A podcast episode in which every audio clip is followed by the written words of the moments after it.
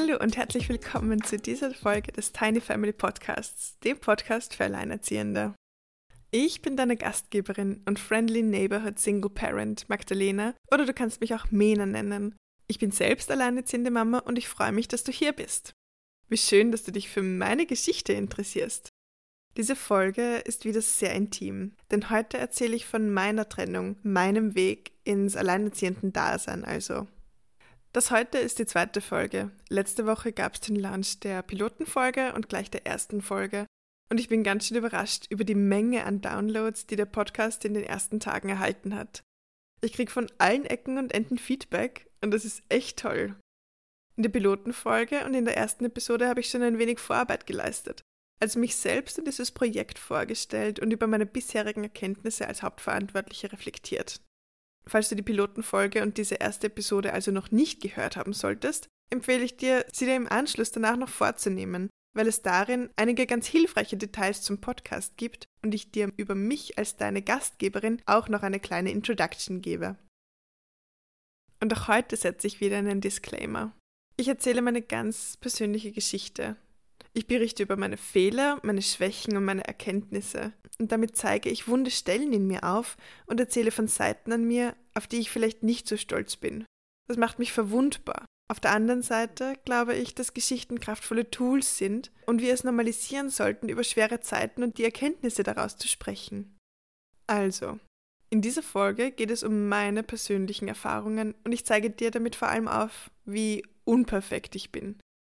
Und jedes Mal, wenn es in diesem Podcast um persönliche Anekdoten geht, sei es von mir selbst oder von einem meiner Gäste, bitte ich dich, dich in Empathie zu üben. Wir alle gehen unsere ganz persönlichen Wege. Wir alle haben Qualitäten und Schwächen in uns und wir alle machen auch immer wieder Fehler, auf die wir vielleicht nicht unbedingt stolz sind. Das, was schlussendlich zählt, sind die Lernfortschritte, also das, was wir unterm Strich aus unseren Erfahrungen gelernt haben. So. Jetzt, wo das geklärt ist, möchte ich uns auch gar nicht noch weiter aufhalten. Meine Geschichte ins alleinerziehenden Dasein. Let's go.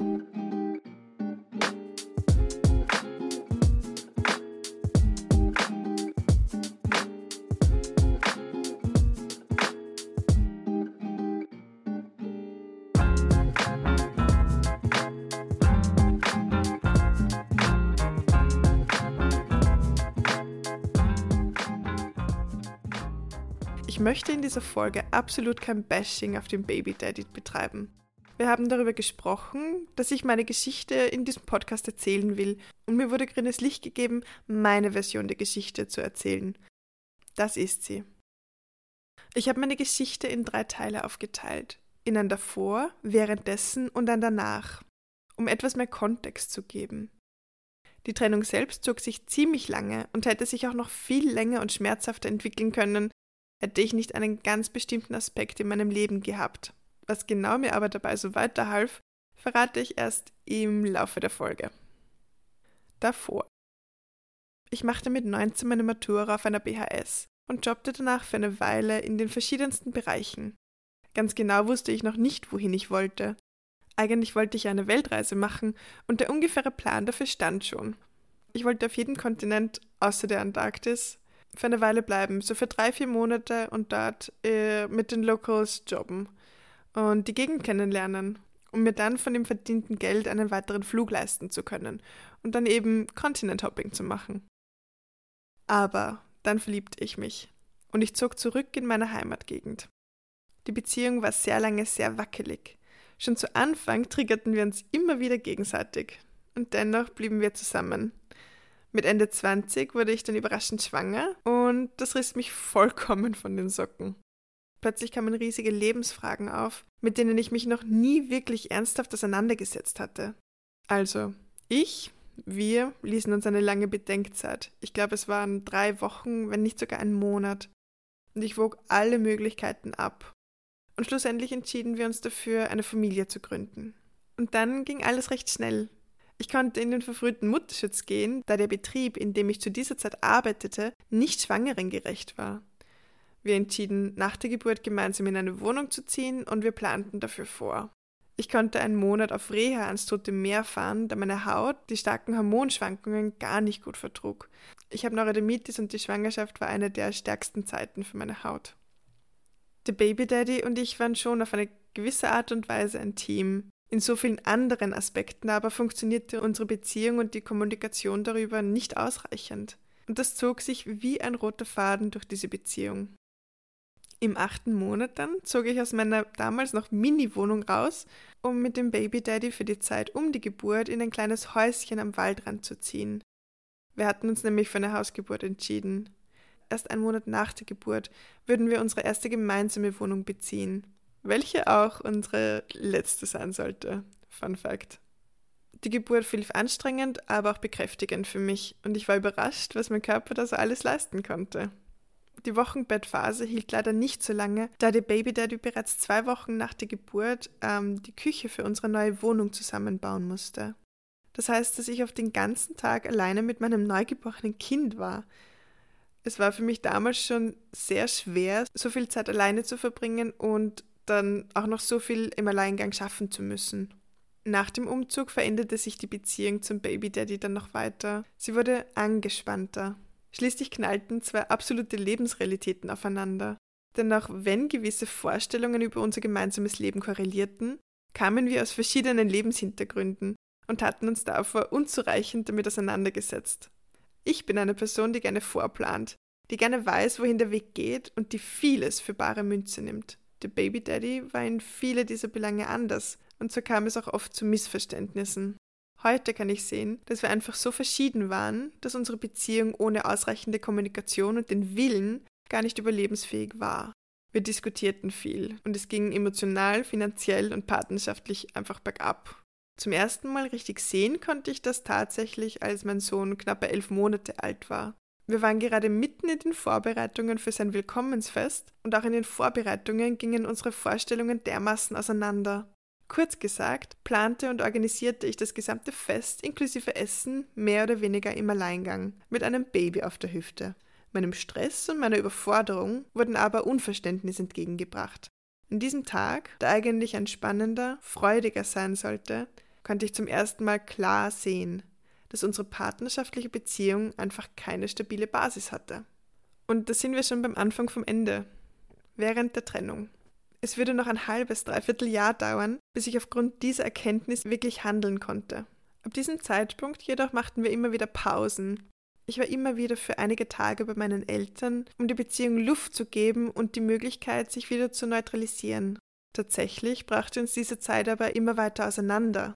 Wenn wir zu Hause waren, war der Baby Daddy oft nächtelang unterwegs und ging tagsüber unzureichend arbeiten.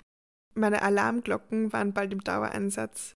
In meiner Lebensrealität hießen unzureichende finanzielle Ressourcen Notstand und meine Notgroschen wurden schnell aufgebraucht. Meine Sorgen wurden belächelt und ich fühlte mich nicht abgeholt, weder in elterlicher, partnerschaftlicher, finanzieller oder organisatorischer Hinsicht. Bald entschied ich mich, wieder geringfügig arbeiten zu gehen, um ein weiteres Einkommen zuzusichern, weil es sich sonst einfach nicht ausgegangen wäre. Ich setzte uns auf ein striktes Budget, um mit den Finanzen zurechtzukommen. Und daneben machte ich auch den Haushalt und die Care-Arbeit für unser Kind. Mein Partner betreute zwar unseren Sohn, wenn ich nicht da war, war aber zu anderen Zeiten oft nicht erreichbar und ich fühlte mich einfach alleingelassen. Um genau zu sein, fühlte ich mich mit dieser ganzen Ladung an Verantwortung und mit unzureichenden Mitteln, um diese Verantwortung zu navigieren, alleine gelassen.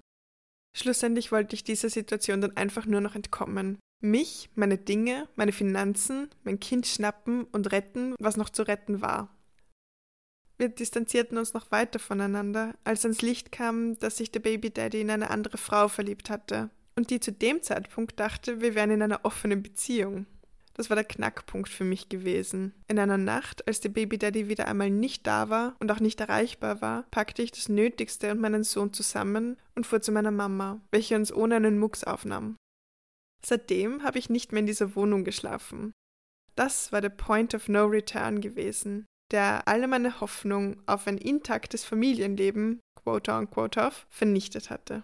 Insgesamt lebten wir ein halbes Jahr bei meiner Mama, bevor wir dann in eine eigene Wohnung ganz in der Nähe zogen. Die Trennung hatte sich bis zu diesem Zeitpunkt bereits ein halbes Jahr gezogen und es würde noch ein weiteres anstrengendes halbes Jahr auf uns zukommen. Wir mussten nämlich unser Leben, unsere Wohnung, unsere Wertgegenstände aufteilen. Und das erwies sich tatsächlich als die schwierigste Aufgabe. Es war nämlich so, dass wir beide im Mietvertrag gemeldet waren. Die großen Möbel in der Wohnung waren von mir finanziert worden. Und ich wollte die Wohnung nicht haben. Sie war einfach nicht meine. Jedoch konnte ich nur aus dem Mietvertrag aussteigen, wenn die Miete fristgerecht überwiesen wurde. Und die geplante finanzielle Übergabe der Möbel zog sich über Monate, und ich wollte erst dann offiziell aus dem Mietvertrag aussteigen, wenn die Übergabe vollendet war, weil ich sonst nicht mehr auf meine Sachen zugreifen hätte können. Kurz gesagt, ich konnte nach drei Monaten nicht mehr aus dem Mietvertrag aussteigen, da drei ganze Monatsmieten fehlten. Das Geld dafür auf unserem gemeinsamen Konto war einfach weg, obwohl ich regelmäßig darauf einzahlte, weil ich wusste, dass es sonst knapp mit der Miete werden würde. Und das Geld für die Möbel hatte ich erst teilweise. Ich wusste, dass wir uns so festgefahren hatten, dass ich, würde ich noch länger in der Situation aushalten, noch viel mehr draufzahlen müsste. Lange Rede, kurzer Sinn, entschied ich mich in dieser Not, an einem Tag, an dem man nicht zu Hause war, die Wohnung komplett auszuräumen. Wir gingen da rein mit einem Handwerker, zerlegten die Küche und andere große Möbel und nahmen alles mit, was mir gehörte. Und noch immer, wenn ich davon erzähle, dann kriege ich Ziehen im Bauch. Ich wollte das nicht tun. Ich wollte nicht so an meine Grenzen getrieben werden, und dennoch war es ein absolut notwendiger Schritt gewesen. Schließlich war ich ja auch noch immer hauptverantwortlich für unser Kind. Für die Teilzahlung der Möbel, die ich ja bereits bekommen hatte, beglich ich dann teilweise die ausstehenden Mieten und stieg dann aus diesem Vertrag aus. Dann zahlte ich so weit auf unser gemeinsames Konto ein, dass das wieder gedeckt war und beendete auch diesen Vertrag. Ich verkaufte die Küche und viele der großen Möbel, um die verlorene Kohle zumindest ansatzweise wieder reinzuholen. Die Alimente ließ ich dann über das Jugendamt anfordern, um diesen Diskussionsherd auszuschalten. Ich erzähle das jetzt zu leicht, aber diese Zeit war die schlimmste für mich in diesem ganzen Trennungsprozess gewesen. Retrospektiv betrachtet waren diese Schritte aber notwendig. Erst nach Wochen würden wir es wieder schaffen, mit Hauptfokus auf unser Kind halbwegs miteinander reden zu können. So, und ich teaserte schon vorhin an, dass ich ohne eine gewisse Zutat in meinem Leben sozusagen nicht so schnell die nötige Kraft für diese ganzen Schritte aufgebracht hätte. Diese Zutat waren offenherzige, liebevolle Menschen. Genauer gesagt vier starke Frauen, die mich, jeder auf ihre eigene Art und Weise, in dieser Höllenzeit begleiteten, die mir zuhörten, die mir sagten, dass ich und mein Kind es verdient hatten, finanziell sicher und in Liebe zu leben. Ich habe so lange an dieser Wunschvorstellung gehangen, dass wir doch noch irgendwie die Kurve kratzen könnten. Und lieber den Worten als den Taten geglaubt. Ich wollte nicht die nötigen Schritte gehen, weil ich auch gar nicht so richtig wusste, wie ich hätte weitermachen sollen. Ich hatte nämlich unglaubliche Angst davor, alleine zu sein. Und ich hätte vermutlich noch viel länger nicht die Verantwortung übernommen, wenn ich nicht immer wieder eine schöne österreichische Realitätswatschen bekommen hätte. Es half, dass jemand mir zuhörte und mit mir Pläne schmiedete, Verständnis für meine Gefühlslage zeigte, wenn der Partner mich scheinbar gar nicht verstand oder überhaupt verstehen wollte. Also, liebe Stephanie und Balbina, falls ihr das hören solltet, danke für euer Auffangen in dieser Zeit. Euer Mitgefühl und eure Worte gaben mir so eine Kraft, die nötigen Schritte zu gehen. Liebe Mama, du hast uns damals aufgenommen und bist noch immer so präsent in unserem Leben. Und du hast mich und uns durch so viele weitere Prozesse begleitet. Und liebe Resi, die im Laufe der letzten vier, fünf Jahre zu meinem Lieblingsmenschen geworden ist und so eine gute Freundin ist. Danke euch für eure Liebe und dafür, mich und meine Probleme so angenommen zu haben. Ich will gar nicht wissen, wo ich jetzt ohne euch wäre. Okay, jetzt habe ich Pipi in den Augen. Also, was lernen wir daraus? Bleib an der Seite von Menschen, die gerade durch schwere Zeiten gehen und deine Hilfe annehmen. Du könntest ihr Leben zu etwas deutlich Besserem machen. Wir Menschen sind soziale Wesen und brauchen Community. Wir brauchen andere, die an uns glauben.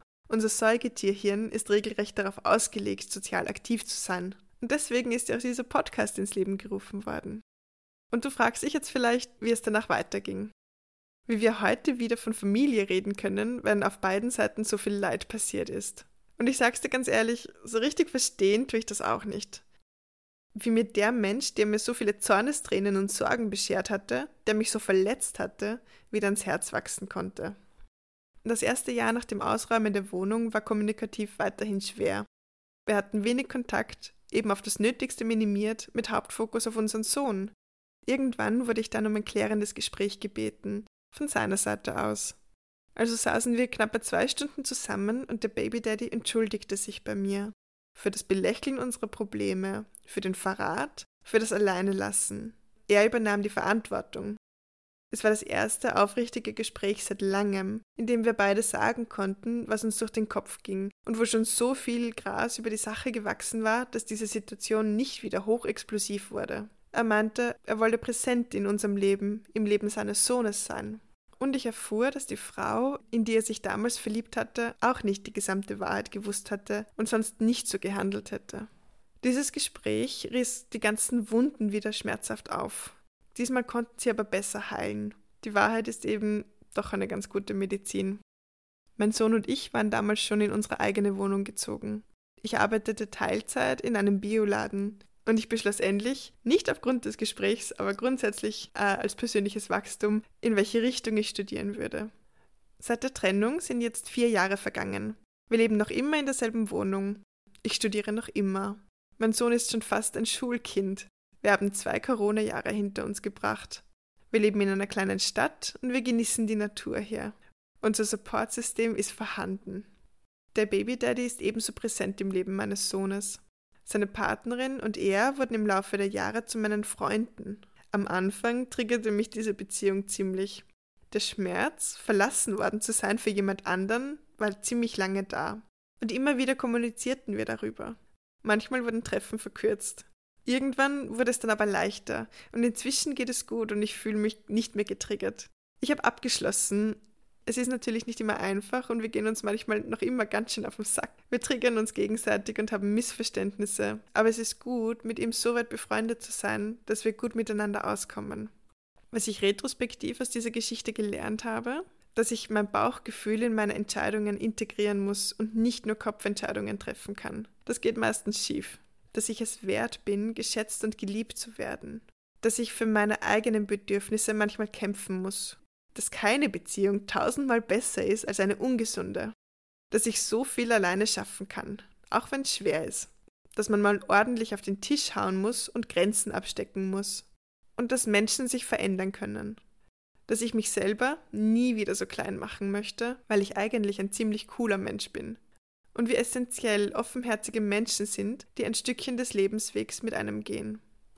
Was ich mir gewünscht hätte, schon vorher zu wissen, dass es verdammt schwer und einsam ist, alleinerziehend zu sein. Und auch verdammt bekräftigend, wenn man sich einmal damit abgefunden hat. Dass ich nicht beide Elternteile sein kann und deswegen auch darauf bestehen darf, die Verantwortung nicht alleine zu tragen dass manche Menschen eben nur ein Stückchen des Weges mitgehen und dann abbiegen und dass die richtigen Menschen mich in meiner Lebensrealität annehmen und dafür feiern. Was mich in dieser Zeit unterstützt hat? Gute Freunde und Familie, die mir immer wieder zuhört und mich ausweinen ließen, die mich daran erinnerten, dass ich unter dem ganzen Stress und dem Mama-Sein auch ein eigener Mensch war. Und diese Person immer wieder mal aus dem Schrank holten. Menschen, die mich nicht aufgaben. Therapie ein riesiges Fuck it gesellschaftlichen Normen gegenüber. Sport. Bewegung ist für mich ein absolut maßgebliches Ventil und inzwischen Self-Care geworden. Der Glaube an mich selbst und meine unglaubliche Sturheit. So, das war meine Geschichte ins alleinerziehenden Dasein. Ich hoffe, ich konnte sie dir so erzählen, dass sie verständlich war. Du siehst, dass diese Reise bis an diesen Punkt weder smooth noch angenehm war. Es war eine ziemliche Berg- und Talfahrt. Der Tiny Family Podcast ist offen für andere Single Parents, die ihre Geschichten erzählen wollen. Wie schon gesagt, glaube ich fest daran, dass Geschichten wertvolle Tools sind. Falls dich dieser Podcast berührt, empfehle ihn doch an andere Menschen weiter. So kann die Gemeinschaft wachsen und bald schon jede und jeder einen Friendly Neighborhood Single Parent in seiner Gegend finden. Falls du dem Tiny Family Podcast auf Instagram folgen magst, verlinke ich dir in den Shownotes noch das Profil. Die Folge nächste Woche wird wieder ganz zurück an den Anfang gehen und ist den ganz frisch gebackenen hauptverantwortlichen Elternteilen dedikiert. Oder denen, denen die Reise gerade bevorsteht. So, das war's von mir. Alles Liebe. Ciao, Kakao. Eure Magdalena. Okay, ciao, Kakao.